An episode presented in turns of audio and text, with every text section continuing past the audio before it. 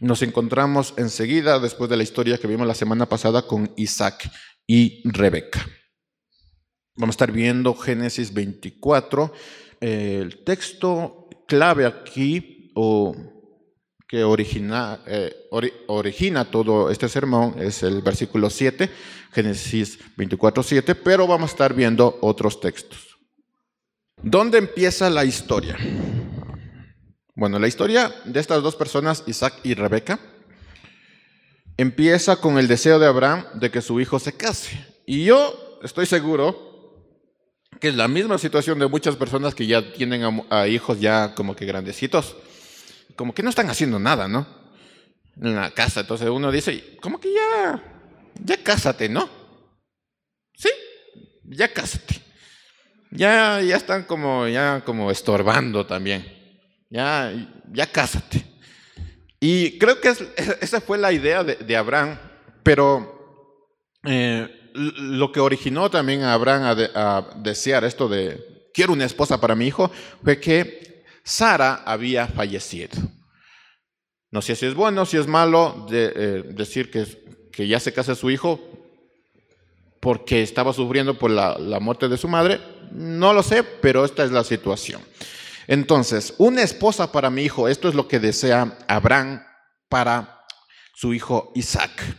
Pero igual que todos los padres, no solo se queda con la idea de quiero una esposa, quiero un esposo para, para mi hijo o para mi hija.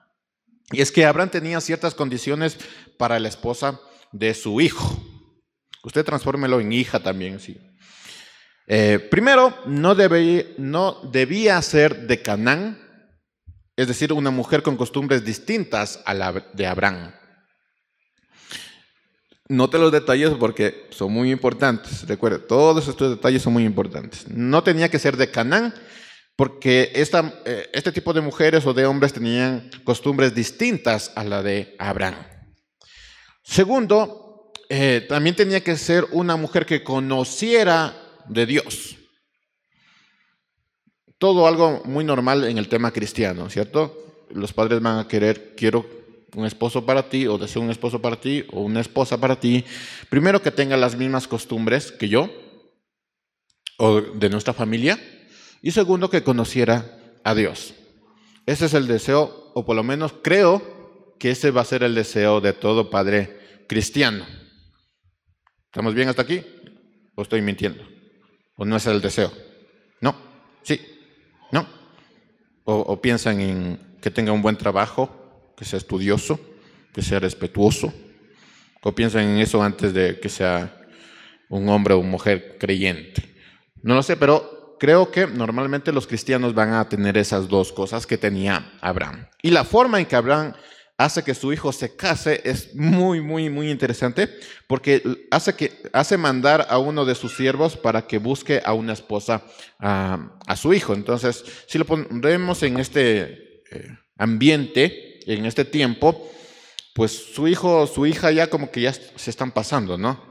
Ya como que están hasta estorbando. Entonces dices, mm, como que quiero que ya te cases. Y lo que vas a hacer es que vas a pedir a alguien que busque una esposa y un esposo porque a ti no te interesa un esposo o una esposa. Entonces manda al siervo. Es lo que hizo a Abraham. Génesis 24, versículo 7. El Señor, el Dios de los cielos, me sacó de la casa de mi padre y de la tierra de mis parientes. Recuerden que eso era muy, muy importante para Abraham y Sara. Abraham lo recuerda. El Señor, el Dios de los cielos, me sacó de la casa de mis padres y de la casa de mis parientes. Él mismo me habló y con juramento me dijo, esta tierra se la daré a tu descendencia. Así que Él enviará a su ángel delante de ti y de allá tomarás una mujer para mi hijo. Esto lo estaba diciendo a su siervo, pero en su mente estaba recordando lo que el Señor le había dado. Entonces, el siervo, al llegar a la tierra de los parientes de su Señor, oró. No me voy a detener mucho en eso, pero es muy interesante que orara al Señor, el siervo de, de, Abraham, que no estaba buscando esposa para, para él, ¿no? Pero oró oró. Génesis 24, versículo 12.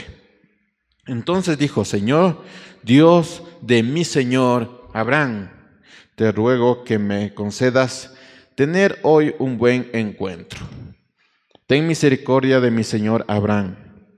Mírame aquí junto a la fuente de agua, ahora que las hijas de los hombres de esta ciudad salen por agua. Permite que la joven a quien le diga, por favor, baja tu cántaro para que yo beba, y que me responda, bebe, y también les daré de beber a tus camellos, sea la joven que tú has elegido para tu siervo Isaac.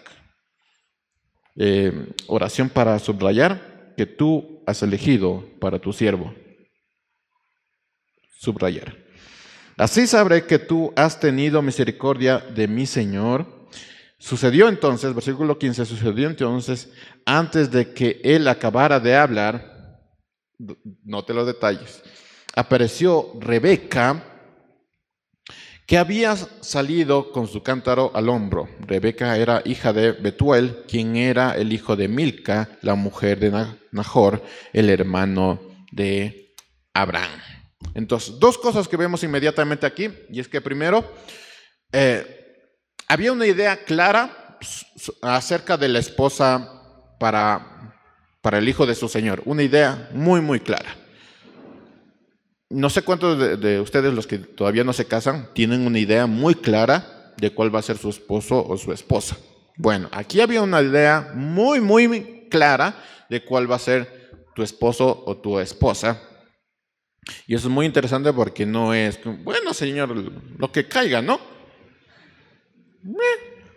peor estar sin nada. Así que, Señor, lo que caiga. Pero había una idea muy clara de la esposa para Isaac. Segundo, la espera, había una espera de la confirmación de Dios. Había una idea clara. Y segundo, había la espera de la confirmación de Dios. Que, dice, si esa, si, si permites que esa mujer responda de esa manera o que se dé de esa manera, entonces yo sabré que has hecho misericordia a mi Señor. O sea, es la espera de la confirmación de Dios sobre la esposa de Isaac, que es muy interesante porque a veces muchos no esperan la confirmación. Entonces, como está guapo o guapa, eh, lo que caiga, ¿no? Eh, peor es quedarse sin nada como comparte mis aficiones, como comparte mis intereses, entonces ¡ah! es de Dios. Dios me lo puso aquí para mí y no espera la confirmación de Dios. Entonces, eh, el, siervo, que no era para, para, para sí mismo, esperó la aprobación de Dios. No solo la confirmación, sino la aprobación de Dios. Ya hemos visto esto, así que no me voy a detener mucho acerca de buscar esposo o esposa. Génesis 24, versículo 67. Continúa la historia. Isaac tomó entonces a Rebeca por mujer y la eh, llevó a la tierra de, Sara, su madre, y la amó. ¿Detalles? Subrayen los detalles. Isaac tomó, después, o sea, después del encuentro de que mi, Señor eh, me ha enviado por ti y después de darle los regalos le llevó eh, la esposa a, Isaac y ya dice, dice el texto que Isaac estaba lejos, supongo que estaba trabajando y le vio y enseguida corrió. Y es por algo. Entonces dice ya en ese en esa escena dice Isaac tomó entonces a Rebeca, ni siquiera dudó. Me parece maravilloso. Ni siquiera dudó. Dijo, ¿quién es ella? Es para ti. Miau. Ni siquiera dudó. Isaac tomó entonces a Rebeca por mujer y la llevó a la tienda de Sara, o sea, de, una hermana. Yo me imaginaba, pero de una. Y la amó. Así consoló Isaac después, o se consoló Isaac después de la muerte de su madre. Entonces había un motivo, pero Dios aprobó eso y había una, idea clara para su esposa. Después de la boda de Isaac y Rebeca, hay un acontecimiento importante en la vida de, estos, de esta pareja joven. Eh, capítulo 25, versículo 21. Dice, Isaac rogó al Señor por Rebeca, su mujer, porque era estéril. Otra vez. Ya le pasó a su padre, ahora le pasa a él. Ahora, cuando leemos la historia de esta pareja, es interesante que esta parezca una novela. No sé si han notado, es que es una novela, toda una novela esto. Con altas, con bajas, con problemas, con felicidad, con, con giros en la trama. E, es toda una novela esto. Principio para tener en cuenta hasta aquí, que es muy importante para todos, los que estén pensando en casarse, los que no estén pensando en casarse, los que ya se casaron, escuchen este principio. Aunque Dios aprobó la relación de Isaac y Rebeca, no todo iba a ser un cuento de hadas. ¿O sí? ¿O sí les pasó que ya nos casamos y Dios aprobó esto? Estamos seguros que Dios aprobó, pero hasta el dinero viene, ¿no? Sí, está el dinero ahí, el trabajo está ahí, los problemas no se dan, no. Aunque Dios aprobó la relación de Isaac y Rebeca, no todo iba a ser un cuento de hadas. ¿Sí me escuchó? Para, próximos matrimonios que digan, ¡oh, qué bestia! Si esto ha sido fuerte, fuerte. Pensé que era la felicidad, que iba a encontrar el Valhalla que iba a encontrar, no sé, el Edén en mi casa. Y después estás peleando.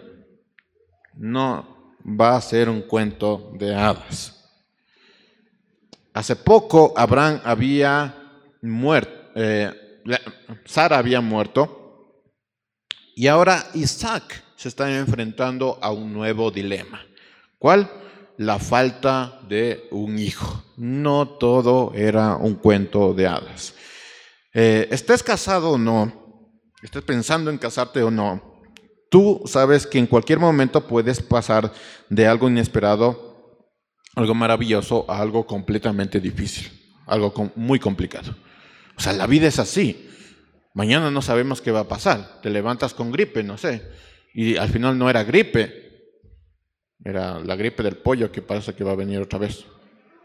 No, no sabemos saliendo de aquí, no sé, alguien se cae. No sabemos de pasar de, la felicidad completa de estar aquí estudiando la palabra de Dios a caernos. O sea, la, la vida es así. Versículo 21, capítulo 25. Isaac rogó al Señor por Rebeca, su mujer, porque era estéril, y el Señor escuchó sus ruegos y ella concibió. Entonces, a diferencia de su padre, Isaac se comportó a la altura de, un siervo de Dios. ¿Qué fue lo que Isaac hizo cuando su esposa no concebía? Consultó a Dios, rogó a Dios. ¿Qué hizo Abraham? Se agarró a la sierva. Entonces vemos ya una diferencia entre el padre y el hijo. Entonces Isaac se comportó a la altura de un siervo de Dios, que es, Señor, tengo este problema, ¿qué hago? Y el Señor dice que escuchó su ruego. Ah, en medio de, esa, digamos, crisis que no, al final no terminó siendo crisis, bueno, Isaac no dudó en hablar con Dios. Primerito, hablar con Dios. Y todo quedó bien. No sé si me están entendiendo, pero a veces la gente se complica mucho. ¿Por qué? Porque no va directamente a Dios. Entonces la oración fue tan efectiva, y eso me pareció tan chistoso, la oración de, Isaac fue tan efectiva que no solo tuvo un hijo, tuvo dos hijos. Anda. Cuando alguien está buscando un hijo y toma gemelos, llorando porque ya no tiene dinero. Bueno, eso es lo que, lo que pasó. No estaban llorando, creo que estaban muy felices, pero eso es lo que pasó. Fue así de efectiva fue la oración. Versículo 22. Pero los hijos luchaban dentro de ella. En el sermón anterior dijimos algo muy importante en cuanto a la mujer, que espero que nosotros estemos practicando. No yo como mujer, sino ustedes como mujer. La mujer, no hagas nada sin orar, sin consultar, sin esperar la respuesta de Dios. Ah, que tengo una buena idea. No, no hagas nada. Ah, es que ya consulté a otra persona para que me dé ciertas ideas de cómo hacer. No hagas nada sin orar, sin consultar a Dios y esperar lo que Dios te diga. Cuando el Señor te diga qué hacer exactamente, ahí hazlo. Pero mientras tanto, no hagas nada. Y parece que Rebeca hizo eso. No hizo nada, oró y esperó la respuesta de Dios. ¿Y cuál fue la respuesta de Dios? No te voy a mandar un hijo, te voy a mandar dos hijos. Vea. Miren la bendición de esperar la respuesta de Dios. Doble. Señor, dame una casita. No, no te voy a dar una casita, te voy a dar dos casitas. Esto no es teología de la prosperidad, pero tampoco háganlo porque no, no, no es así la cosa. Entonces, aparentemente la pelea de los hermanos era tal que ella sentía mucho dolor. Por eso es que ves la, oración de, de Rebeca a Dios. Versículo 22. Pero los hijos luchaban dentro de ella, así que ella dijo, si esto es así, ¿para qué estoy aquí? Fue entonces a consultar al Señor, miren, y el Señor le respondió. ¿Ven qué fácil? Es, es fácil la cosa. Tengo un problema, Señor, y el Señor me responde. Fácil. Dato importante, ella consultó Dios le respondió inmediatamente. Sino que a veces nosotros eh, interpretamos el no como un sí o el espera como un no. Y a veces decimos, chuta, como, como, como el Señor no me responde cuando ya te respondió espera o un no. Entonces, capaz que me está dejando la alternativa a mí y tomas tu decisión. Entonces ella consultó y, Dios le respondió inmediatamente. Y fíjense que no es un tema eh, que nosotros llamaríamos trascendental, porque es un dolor. Hermano, yo no soy una mujer. Si alguien sintió dolores que los hijos le pateaban y le pateaban el hígado, que dicen ahí que... Eh, bueno, sí es un dolor importante, pero no, no, diríamos que es, un, eh, que es algo trascendental. Es parte de, del embarazo, ¿no es cierto? Y, esta es la incomodidad que, está sintiendo una madre por el embarazo. Y, esto, esto tan simple nos dice algo. No hay cosa o tema pequeño que Dios no responda. Era la incomodidad que ella sentía por sus hijos que, eh, que estaban en su vientre. Así que no hay cosa pequeña que Dios no responda. Y dice, ah, el Señor no le va a importar esto que me está sucediendo. No, no hay cosa pequeña que Dios no responda. Y dice que Dios respondió inmediatamente. Génesis 23, capítulo 25, versículo 23. Y el Señor le respondió, en tu seno hay dos naciones, dos pueblos serán divididos desde tus entrañas. Un pueblo será más fuerte que el otro y el mayor servirá al menor. Pregunta para las mujeres. Si usted recibiera de parte del Señor esto, ¿qué haría inmediatamente? Es una información muy importante, yo creo. ¿O no? ¿Qué, haría inmediatamente usted? ¿Alguien le, le diría a su esposo? ¿Sabes que el Señor me dijo esto? ¿Alguien? O diría, oh, mis hijos van a pelear. Vamos a tener un problema. ¿Qué haría usted? Si el Señor le revelara algo sobre sus hijos, ¿qué haría? Bueno, esta es una información que Isaac necesitaba saber. ¿No eran sus hijos? ¿No eran los hijos de Isaac? ¿Por qué Rebeca no le dijo esta información a Isaac?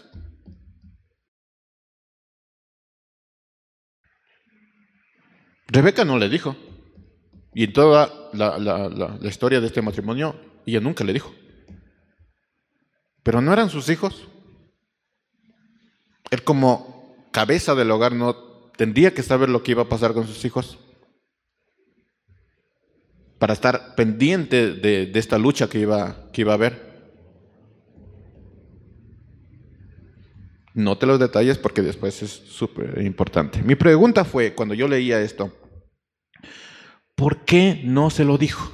A ver, respóndame, mujeres. Ayúdenme a entender. ¿Por qué eh, Rebeca no, no le dijo esto a Isaac, esta información tan importante? ¿Por qué? Voten ideas. ¿Por qué? ¿Tienen alguna idea? ¿Alguien que se le ocurra algo? ¿Alguna mujer que ha tenido hijos y le ha guardado secretos a su esposo sobre sus hijos? ¿Por qué no se, le dije, no se lo dijo a su esposo si él es la cabeza? ¿Alguien? ¿Alguien? ¿No? ¿No? Bueno, mi respuesta fue por sus hijos. ¿Por qué Rebeca no le dijo esta información a su esposo? Bueno, mi respuesta fue por sus hijos y voy a extender esto un poquito más. Pero las mujeres eh, que ocultaron cosas a su esposo por sus hijos van a entender la simple frase, fue por sus hijos. Lo van a entender. Ahora, eh, aquí es donde Rebeca cae en un problema. Y es que ella no solo eh, no le dijo la información tan importante a, Isaac sobre sus hijos, que al final, hermanos, esto iba a ser, pero tremendo, no le dijo esto, sino que trató de entender la voluntad de Dios por medio de su intelecto y su corazón. Ella no se quedó simplemente con esto va a pasar, sino que intentó razonar. ¿Qué es lo que quería decir el Señor con esto? Y si me dijo, ¿qué es lo que tengo que hacer entonces? O sea, no se quedó solo con la información, que yo creo que fue una información que le debía decir a su esposo, que por, eso lo dijo, sino que ella trató de entender la voluntad de Dios por medio de su intelecto y de su corazón. Y las mujeres saben esto, y ya habíamos hablado de esto, pero este es un problema de la mujer, que tratan de entender la voluntad de Dios por medio de su intelecto y terminan dañando todo.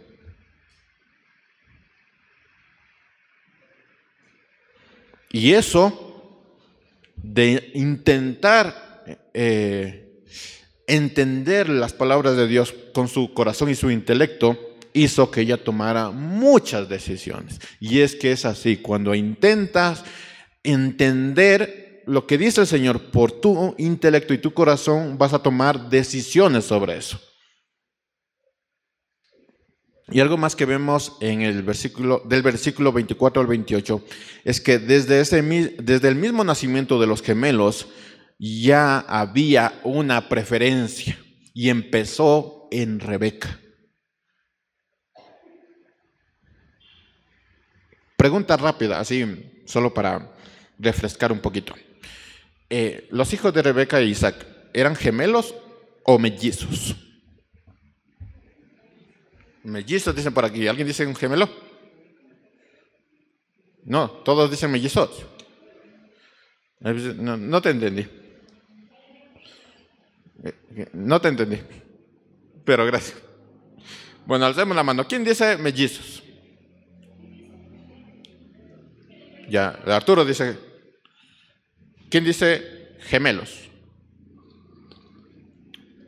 Muy bien, los demás, por favor, lean su Biblia. Ahí está, lean su Biblia. Eh, bueno, la Biblia dice gemelos. La,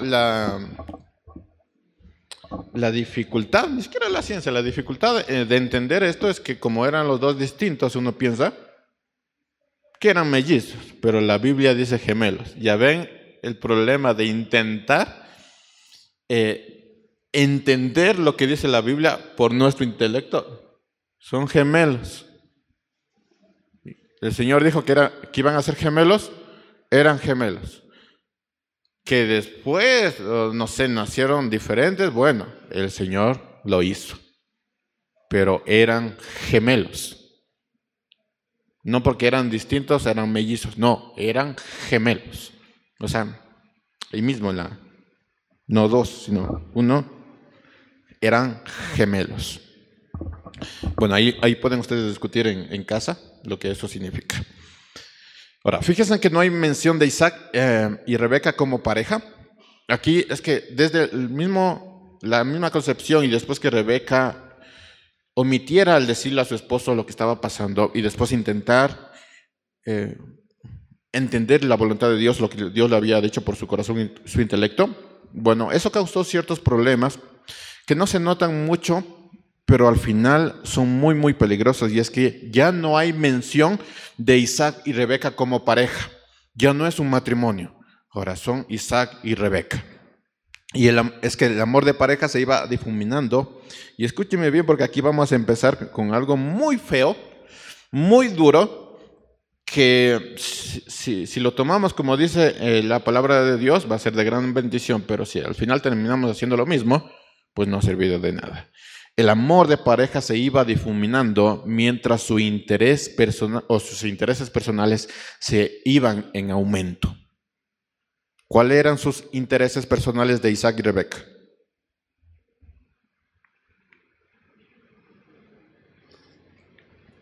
Sus hijos. Versículo 28. Isaac amaba a Esaú porque comía lo que cazaba, pero Rebeca amaba a Jacob. Mientras sus intereses personales iban incrementándose, su amor de pareja se iba difuminando. Esto puede ser tomado como algo sin importancia, y, se les digo, esto es tomado como algo eh, sin importancia entre las parejas hasta normal en las familias. Pero lo que no notamos eh, o no tenemos en cuenta es que el amor por los hijos los separó como matrimonio y los separó de Dios. El amor por los hijos. Desde el mismo instante en que los hijos estaban en el vientre, ya empezó una separación en el matrimonio.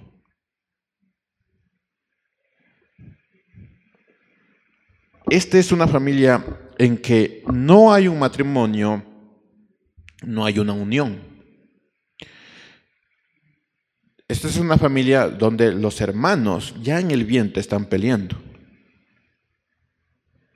Esta es una familia en donde la esposa es amada a medias porque el esposo ama más a su hijo, donde el esposo es amado a medias porque la esposa ama más a su hijo, y los hijos son amados a medias porque un padre ama a uno y otro padre ama a otro.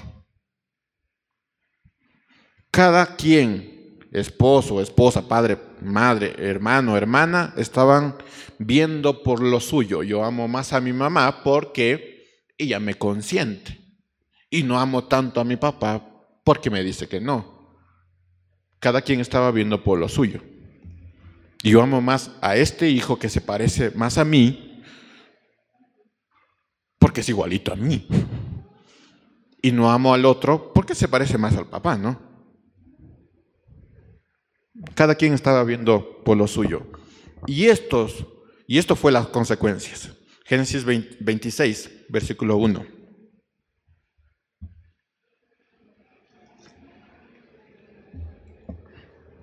Sucedió que hubo hambre en la tierra, además de la que hubo en los días de Abraham. Así que Isaac fue a vivir en Gerar con Abimelech, rey de los filisteos. Versículo 2. El Señor se le apareció y le dijo, no vayas a Egipto. Ah, como su padre, ¿no? No te atrevas a ir a Egipto. Quédate a vivir en la tierra que yo te diré. Habita como extranjero en la tierra, y yo estaré contigo y te bendeciré.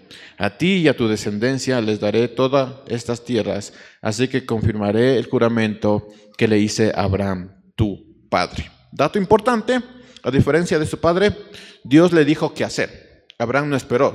Si se acuerdan? Abraham se fue. Bueno, aquí vemos que Dios, antes de que Isaac pretendiera irse, ya le estaba diciendo, no hagas esto.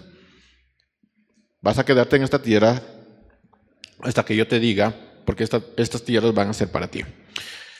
Pero, hermanos, el fruto no cae muy lejos del árbol. Por eso es importante que los hombres, los varones de la casa, sean hombres sin contradicciones, porque el fruto no cae muy lejos del agua, del, del árbol. Versículo 7.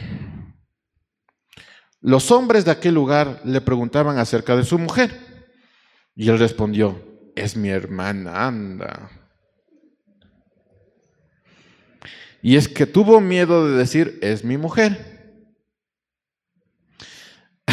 Al pensar que tal vez los hombres del lugar lo matarían por causa de Rebeca, pues ella era de hermoso aspecto Después de que él estuvo ahí muchos días, sucedió que Abimelech, el rey de los filisteos, al asomarse por una ventana, vio que Isaac acariciaba a Rebeca, ah, le, cachó. No sé ustedes, pero yo, me imaginaba que ellos procuraban verse como hermanos afuera, pero dentro hacían algo distinto, era una vida normal de pareja.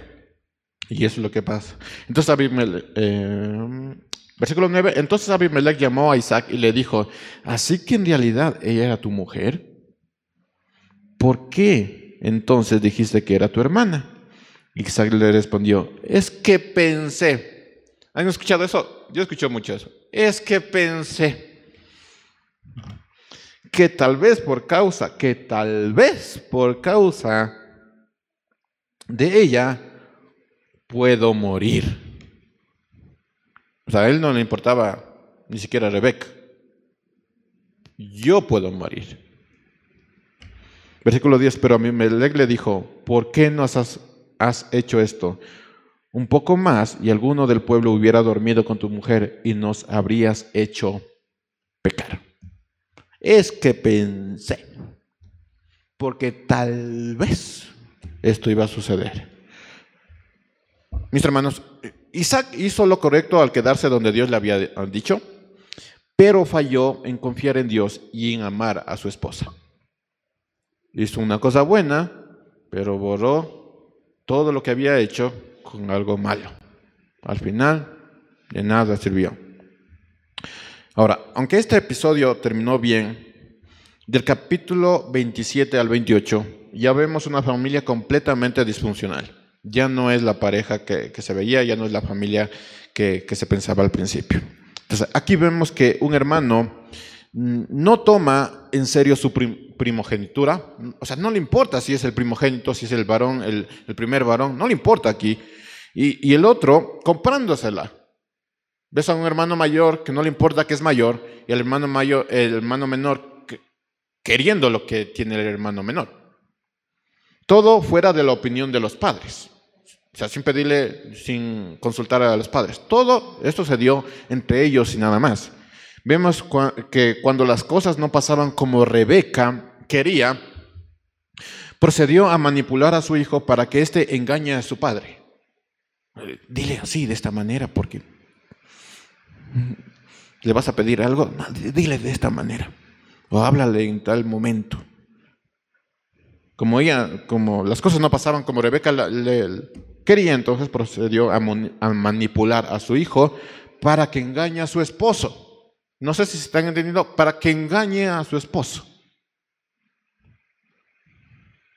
Como, como tratando de ayudar a Dios, ¿no? Como que, como que lo que me dijo Dios era algo que era solo para mí, entonces era mi obligación hacer que esto pase. Entonces voy a manipular a mi hijo a mi hijo amado para que engañe a mi esposo, tratando de ayudar un poquito a Dios. Vemos también hermanos separados por este suceso y posiblemente también vemos el matrimonio de Isaac y Sara separado más, porque los que han peleado por los hijos van a saber que hay momentos en que eh, no están bien las cosas, ¿no? Como que hay una separación.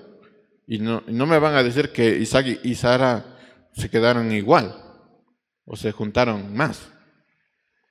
Había un problema enorme aquí que causó Rebeca, que también causó Isaac. Había un, y ya no vemos un matrimonio eh, unido aquí, sino vemos un matrimonio más separado. Vemos al hermano mayor casándose con una mujer que sabía que lastimaría a su padre, pero más a su madre. ¿Saben por qué se casó eh, eh, con una cananea? Porque sabía que iba a lastimar a su madre. ¿Y de dónde sale esto? Porque la madre no le amó como amaba a su otro hermano. Así que terminó casándose con alguien que ella sabía que iba a odiar. ¿Venganza? Yo creo que sí.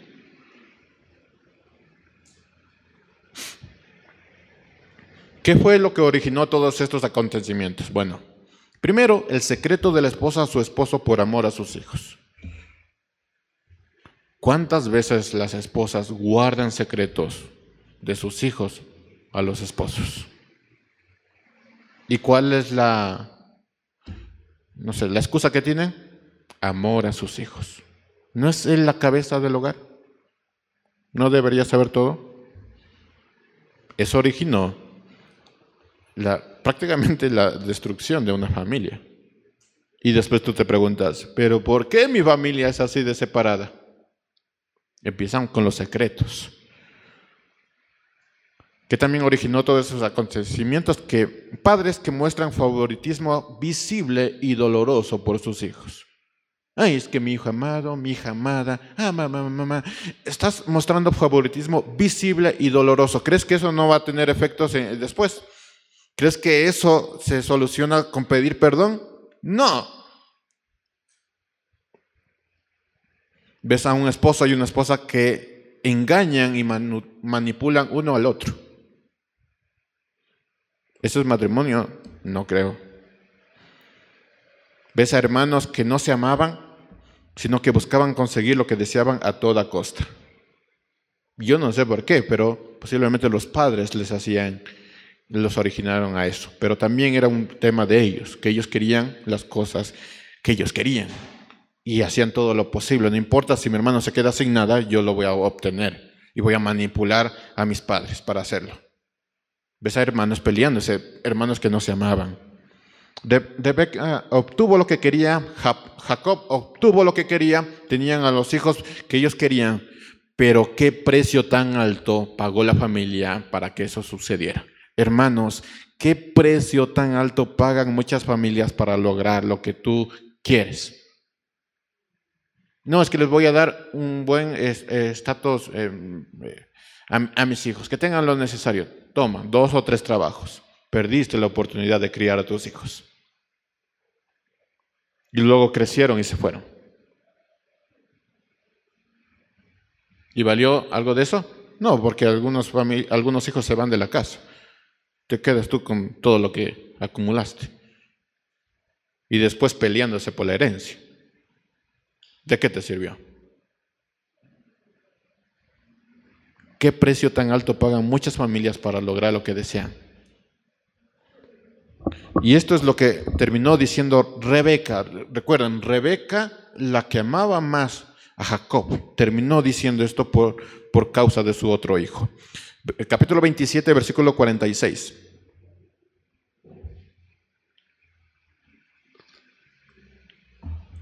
A Isaac, Rebeca le dijo, ahí ya como que conversando, ¿no? A Isaac, Rebeca le dijo, mi vida es un fastidio por culpa de las hititas que viven en esta tierra. Si Jacob toma una mujer como mujer alguna de estas hititas, ¿para qué quiero seguir viviendo? Y ni siquiera pensaba en su otro hijo, era lo que estaba sucediendo con el hijo mayor, porque era mayor. Ella todavía seguía pensando en su hijo menor. ¿Y su hijo menor? ¿Y su, otro hijo? ¿Para qué quiero seguir viviendo? Como que no aprendió mucho, ¿no? Y esto nos deja algunas lecciones, después de ver toda la historia de este matrimonio de esta familia. Nos deja algunas lecciones. Vamos a empezar con las mujeres. ¿Qué les parece? ¿Estamos bien? ¿Están, están listas? Vamos a empezar con las mujeres. Primera lección, tu forma de ver las cosas sí cuenta.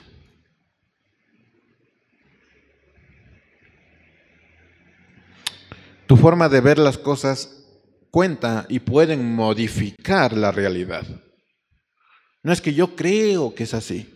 No es que tal vez el Señor me está diciendo que haga esto. Bueno, tu forma de ver las cosas también cuenta. Rebeca, o sea, ella vio como algo bueno no contarle a su esposo lo que Dios le había dicho. Y también pensó que como no se cumplía lo que Dios le había dicho, ella podía como que ayudarle un poquito, ¿no? Mi, trabajo aquí en esta familia es ayudar a mis hijos. Así que ten mucho cuidado, mujer, ten mucho cuidado con la forma, con tu forma de ver las cosas, ten mucho cuidado de ver las cosas a tu manera. Si hay una cabeza, hay una cabeza. Ten cuidado de ver las cosas a tu manera. Porque te, te, van a hacer tomar decisiones que al final van a destruir a tu familia cuando tú querías unir a tu familia. Ten mucho cuidado con eso. Segundo, tu carácter cuenta. Mujer, tu carácter cuenta. No podemos controlar lo que nos rodea, pero sí la forma en que nosotros reaccionamos a lo que nos rodea. Y tu carácter, mujer, tu carácter en, el, en cuenta en el momento que reaccionamos y tomamos una decisión. Tu carácter cuenta. Además que nuestras reacciones sí traen consecuencias, buenas o malas, sí traen consecuencias, pero nacen de tu carácter, de cómo tú ves las cosas y cómo tú reaccionas hacia las cosas. Tu carácter cuenta. Si vemos el inicio de la historia, el carácter de, de Rebeca, de esta mujer, hizo que tomara la mejor decisión y dar agua al siervo de Abraham. Y eso originó que Dios eh, le, la viera como la hija de Isaac, la, esposa de Isaac. O sea, eso confirmó el carácter de Rebeca al dar agua a alguien que no conocía y además ofrecerse para dar a, a, las bestias de este, de este hombre, hizo que Dios confirmara que ella era la esposa de Isaac. Pero también fue el carácter de Rebeca que hizo que ella engañara y manipulara a su hijo para conseguir lo que ella pensaba que era bueno. Ten cuidado de tu carácter. Mujer, ten cuidado de tu carácter. Este te va a hacer tomar decisiones acordes al plan de Dios o acordes a tus propios planes. Pero si son tus propios planes, te va a ir muy mal. Así que ten mucho cuidado con tu carácter. Confía en Dios, confía en su autoridad y no caigas en el engaño de tu carácter. Como yo siento esto, como yo pienso que es así, entonces debe ser así, ¿no es cierto? Ten mucho cuidado con tu carácter.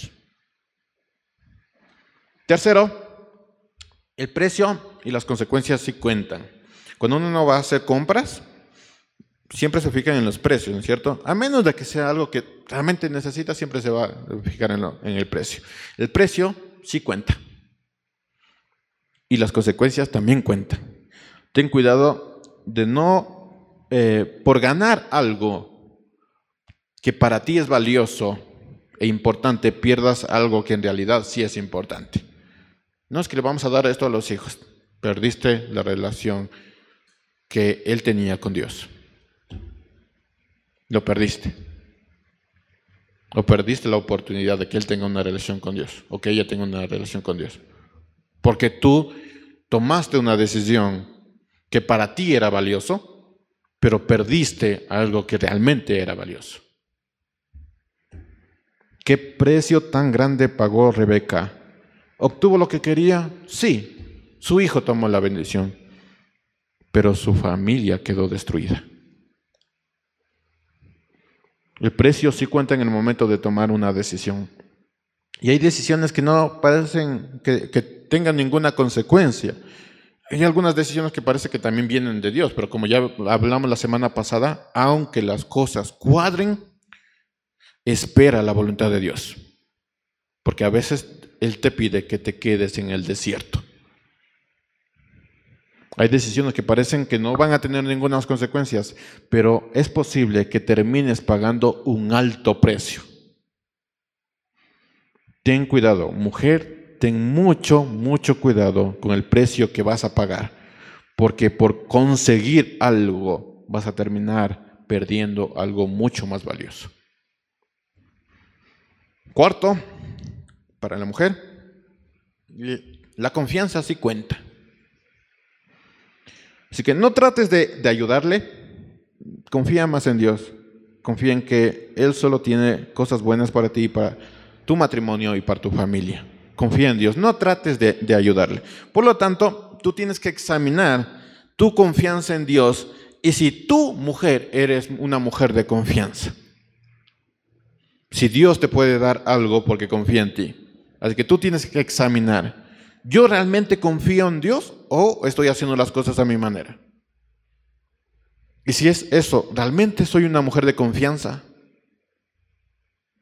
¿Alguien puede confiar en mí? La confianza que, que, tú tienes en Dios y la confianza que alguien más te dio, sí cuenta, sí cuenta. Cuando tú tomes las decisiones, pregunta y examínate si realmente estás confiando en Dios y si Dios confía en ti. Porque la confianza sí cuenta. En algún momento de su vida Rebeca dejó de confiar en, eh, Dios y, y, como vemos la historia también dejó de confiar en su esposo. Porque ya no le, ya no le contaba nada, le manipuló, ya no confiaba en su esposo y empezó a lastimar a su esposo y a su hijo. Y recuerden que ella tenía dos hijos. Y lastimó a uno. Y lastimó a su esposo. Empezó a tomar decisiones fuera de los planes de Dios y fuera de los planes de su esposo. Por lo tanto, mujer, examina tu confianza en Dios y si tú eres una mujer de confianza. ¿Por qué? Porque la confianza sí cuenta. Mujer, cuatro cosas. Ten cuidado con tu forma de ver las cosas, ten cuidado de ver las cosas a tu manera. Ten cuidado con tu carácter. Este te, hará tomar decisiones acordes al plan de Dios o acordes a tus propios planes. No trates de ayudarle, confía en Dios, confía en que Él solo tiene cosas buenas para ti y si tienes una familia o matrimonio, también tiene cosas buenas.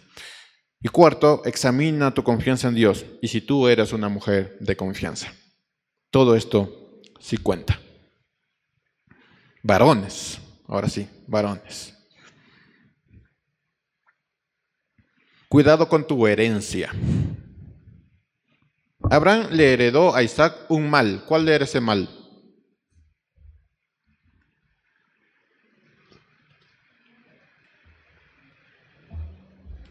E Isaac le heredó eso también a Jacob. ¿Cuál era ese mal? La preferencia por los hijos, el amor por los hijos. ¿Parece algo bueno? Eh, no era algo bueno, porque lo vemos en Abraham, lo vemos en Isaac y lo vemos en Jacob. Así que varón, ten mucho cuidado con lo que vas a heredar. Un espíritu apacible, que busca la paz, un espíritu que huye, que no huye, sino que enfrenta los problemas con confianza y obediencia a Dios, un espíritu que defiende lo justo y lo verdadero, un espíritu de protección, un carácter digno de imitar, son cosas que nosotros tenemos que heredar. Cualquier cosa fuera de eso no sirve para nada. Si tú dices voy a heredar un carácter digno de imitar, chévere. Estás dando una buena herencia. Si no es así, ten cuidado con tu herencia. Ten mucho cuidado con tu herencia.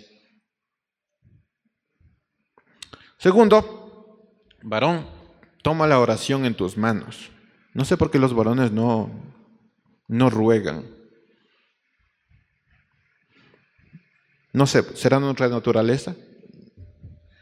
Pero eh, difícil, es difícil. Toma la oración en tus manos. Cuando Isaac vio a su esposa eh, que era estéril, no dudó en rogar por ella. Así que tú no dejes de rogar por las personas que amas. no dejes de rogar. No importa si, si no es la respuesta que tú esperabas, no dejes de orar, no dejes de rogar por las personas que amas. Varón, las necesidades de, de las personas que amamos deben ser una prioridad para nosotros. Ese es el trabajo del varón. Así que no dejes de enterarte de cuáles son las necesidades que hay en casa, porque a veces por, porque te crees el proveedor terminas ah, dándote cuenta que ese no era la prioridad. Dejas a hijos solos, dejas a una esposa sola, dejas tu liderazgo espiritual. ¿Por qué? Porque pensaste que trabajar era suficiente. Si las necesidades de la familia es una prioridad para los varones, varones, entérate de cuáles son las verdaderas necesidades de la familia, para que incluso puedas rogar por ellas. Siempre en dependencia de la voluntad de Dios, pero no dejes de rogar, no dejes de rogar. Dios escucha y responde, y no hay necesidad pequeña para Él. No dejes de rogar. Tercero, varón, tus decisiones y emociones van a necesitar dirección. Si bien el rol del liderazgo eh, en la familia es del varón, las decisiones, las emociones del varón van a necesitar dirección de parte de Dios. No de parte de la esposa, de parte de Dios. Porque es lo que le pasó a Abraham. No veo a mi esposa completamente destruida porque no tiene un hijo. Entonces voy a hacerle caso y voy a tomar a la sierva. No, tus decisiones y tus emociones tienen que tener dirección de parte de Dios, no de la esposa, tampoco de los hijos. De Dios. Con cada caída, varón, tú tienes que preocupar procurar que tus decisiones y tus emociones estén mucho más cercanas a, lo que Dios quiere. La tendencia del ser humano en general, pero allá hablando de los varones, es caer, caer, caer y seguir haciendo lo mismo. Cuando en la primera caída ya deberías tomar ciertas decisiones. Y eso es que tus emociones y tus decisiones estén más y más cerca de Dios. Porque ya caíste no vas a volver a caer en lo mismo. Pero la tendencia del ser humano es caer, caer y caer en lo mismo. Y las consecuencias son más y más y más graves. Entonces, hay que preguntarse, ¿hacia dónde están dirigidos mis emociones? ¿Hacia dónde están dirigidos mis decisiones? ¿Están dirigidos hacia mi esposa o mis hijos y fuera de la voluntad de Dios? Me estoy dejando llevar por lo que ellos quieren y no lo por, por lo que ellos necesitan. Por lo que me dicen y no por lo que dice la palabra de Dios. Que a veces están completamente separados. No es lo mismo. Bueno, si te has perdido, varón, regresa y espera su instrucción. Si no sabes qué hacer y estás perdido, regresa y espera la instrucción de Dios. Tienes que regresar a Dios. Así que varones, ten cuidado con lo que dejas como herencia. Dios escucha y responde, no hay necesidad pequeña, eh, no hay tema pequeño que, que Dios no responda, así que no, ruega, pide por las necesidades de la familia. Y si te has perdido, regresa a Dios y espera su instrucción. ¿Estamos bien hasta aquí? ¿Todo entendido? Al final, si, tienen alguna pregunta, me lo dicen. Algunas enseñanzas más para la familia para ir terminando. Dos enseñanzas muy, muy importantes. Primero, mujer, deja que que, que tu esposo le enseñe masculinidad a tu hijo. Mujer, deja que tu esposo le enseñe masculinidad a tu hijo. Y esposos, dejen que su esposa le enseñe feminidad a su hija. Y ahí está la mamá diciéndole cómo se tiene que comportar el, varón, ¿no? No, deja que tu esposo le enseñe a tu hijo varón cómo se tiene que comportar un, un varón. Y esposo, deja que tu mujer le enseñe a tu hija cómo se debe comportar una mujer. Porque ahí estás tratando de... No, no es así la cosa. Cada quien a su rol, ¿no? Si como mujer yo sé que hay una cabeza, entonces, hijo, que él te enseñe masculinidad. Cómo se tiene que comportar un esposo. Y todo esto, ¿saben qué? Me trajo una idea y es que ten mucho cuidado con, con ser un buen maestro. Procura ser un buen maestro, procura ser una buena maestra. Porque si tu hija va a aprender feminidad de ti, ¿qué va a aprender de ti? A ver, responde. ¿Qué está aprendiendo de ti? Y si el varón va a aprender masculinidad de ti, varón, ¿qué está aprendiendo el varón? ¿Que el trabajo es suficiente? ¿Que la provisión es suficiente? Que no necesitas servir al Señor, sino que solo necesitas trabajar que ya habrá tiempo. ¿Qué está aprendiendo? Procura ser un buen maestro. No importa si es tu favorito o tu favorita, enséñale e instruyele en el Señor. Hijo, que tu, que, tu padre te enseñe. Hija, que tu madre te enseñe. No importa si es tu favorito, porque la tendencia de, de las familias es que la mamá tiene un favorito varón y que el varón tenga favorito mujer. Así que no importa si tengas un favorito, enséñales e instruyeles en el Señor, que eso es una orden, si usted se acuerda. O sea, está bien si se parece a ti. Yo digo está bien, pero a veces no está tan bien. Está bien que se parezca a ti, pero lo más importante será la instrucción, la instrucción. Y con ello también importa qué clase de maestro y de maestra eres. ¿Qué clase? ¿Qué le estás enseñando a los varones? ¿Qué le estás enseñando a las mujeres? Confianza, que tu carácter está por encima de la voluntad de Dios. ¿Qué le estás enseñando? ¿Qué? Que tus decisiones están involucradas en tu corazón y tus emociones y por eso tomas las decisiones que tomas y no lo que dice el Señor. ¿Qué le estás enseñando? Y segundo, esto es para las familias, mujeres, pregúntate, pregúntate o pregúntense si tu accionar ayuda o estorba a tu esposo o a tu familia. Si la forma en que tú actúas, en la forma en que tú tomas decisiones, es una ayuda para Dios o es un estorbo. ¿Es una ayuda para tu esposo o es un estorbo? ¿Es una ayuda para tu familia o es un estorbo? Pregúntate si estás haciendo, si tu accionar ayuda o estorba a tu esposo o a tu familia. Pregúntate eso. ¿Lo que estoy haciendo es un estorbo o ayuda? Y cuando no tengas ninguna respuesta, ¿qué tienes que hacer? Ora, espera las instrucciones del Señor. Ah, creo que estamos aprendiendo muy bien de eso. ¿Qué dice Proverbios 31 días que, hemos estudiado? Vamos a 31, Proverbios 31 días. ¿Qué les parece? ¿Está haciendo frío? Ay, que el fuego del Espíritu llene sus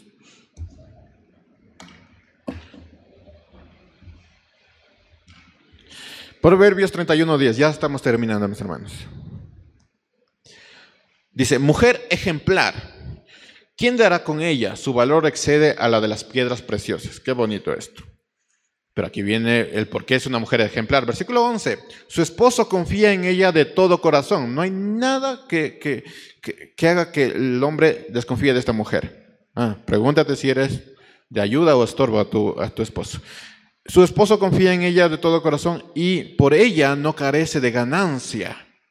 Siempre lo, trata bien, nunca mal, todos los días de su vida. Ah, pero, y está la discusión ahí, ahí con, con el esposo. No, mujer ejemplar, por eso, porque siempre lo trata bien y nunca mal todos los días de su vida. Saltémonos al versículo 23. Su esposo es bien conocido en la ciudad y es parte del consejo local de ancianos. Yo les había dicho esto, pero mujeres, por, su, por tu accionar, tu esposo podría tener un puesto. Y si nos vamos al otro lado, por tu accionar, tu esposo podría perder el puesto. Así que cuidado. Versículo 25. Se reviste de fuerza y de honra y no le preocupa lo que pueda venir habla siempre con sabiduría y su lengua se rige por la ley del amor por sus hijos. No respondieron, así que creo que no están leyendo. Solo se queda por la ley del amor. 27. Siempre atenta a la, a la marcha de su hogar, nunca come un pan que no se le haya pagado o ganado. Versículo 28. Sus hijos le, se levantan y la llaman dichosa, así le despiertan. Dichosa, despiértate. Eh, bonito. Sus hijos se levantan y la llaman dichosa. También su esposo la congratula. Mujer virtuosa. Así que pregúntate si tu actuar es un estorbo para Dios y para tu esposo. Pregúntate. Para finalizar, varón también pregúntate si tu accionar es una ayuda para tu esposa y para Dios. No solo queda esto para la mujer, sino como tú eres, como tú eh, tomas decisiones, tus emociones. ¿Es un estorbo o, es parte de, de la herramienta de Dios para tu familia? Nunca bajes la guardia. Con esto terminamos. Nunca, nunca, nunca bajen la guardia aunque algo empieza con, de la mejor manera, esta, este matrimonio empezó bendecido por Dios. Aunque algo empieza de la mejor manera, te vas a encontrar con dificultades en el camino. Así que procura que esas dificultades no te desvíen del camino, más bien te hagan estar más fuerte en él.